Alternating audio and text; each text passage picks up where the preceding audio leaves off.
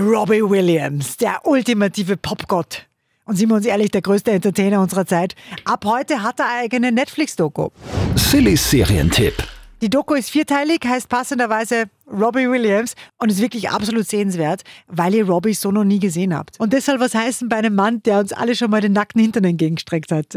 In dieser vierteiligen Doku-Serie legt er aber vor allem an Seelenstriptease hin.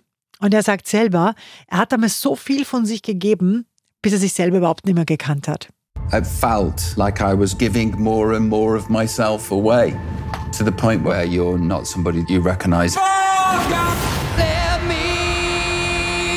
Being in the spotlight, you can't trust anybody.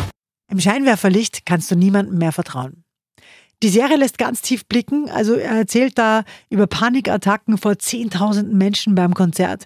Natürlich auch über exzessiven Drogenkonsum bis hin zu seiner Entwicklung zum liebevollen Familienvater. Also hier kriegt ihr die volle Dosis Robbie Williams inklusive Hintern. Robbie Williams, vierteilige Doku über den größten Entertainer ever. Ab heute online auf Netflix und kriegt von uns neun von zehn Couchpunkten.